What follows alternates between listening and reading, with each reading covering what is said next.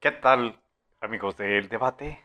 Con el gusto de siempre les saluda su servidor Rosario Oropezacota y les presento mi programa semanal Historias y Aventuras. La noche del grito, tormentosa y sin luz, gracias a la Comisión Federal de Electricidad.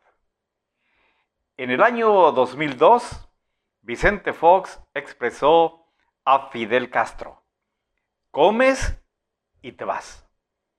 Ahora, Andrés Manuel López Obrador dijo a Miguel Díaz Canel, presidente cubano, desayunas, comes, cenas y te quedas.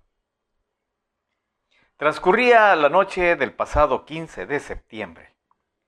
Los habitantes del campo pesquero El Castillo Nabolato estaban expectantes, ilusionados, esperando ansiosos el amanecer del próximo día.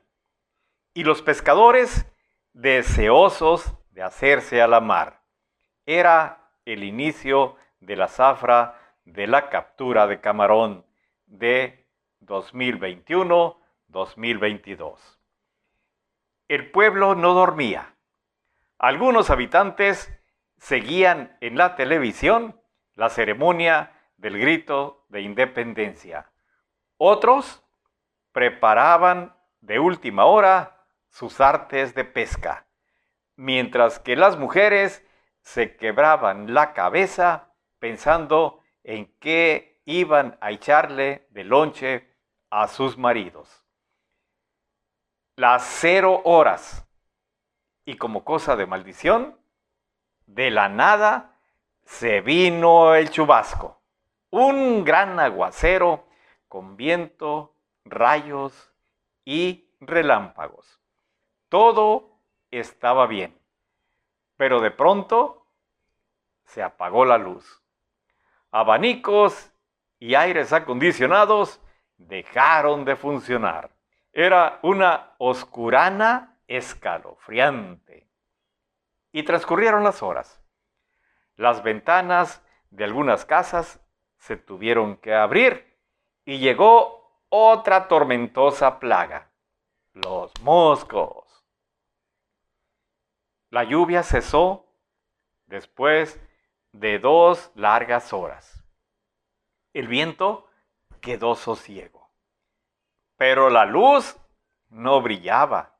Se escuchaban de una casa a otra los lamentos de los niños y algunos ancianos quejándose del calor y de los piquetes de moscos.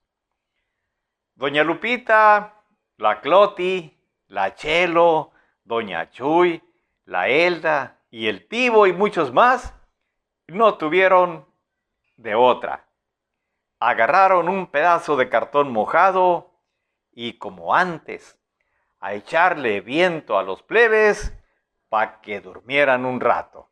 Y los pescadores se fueron antes del amanecer a marea con la pila baja. Iban más desvelados que un abanico en tiempo de luz y recordándole el 10 de mayo a los de la Comisión Federal de Electricidad ¡Qué golpe tan duro!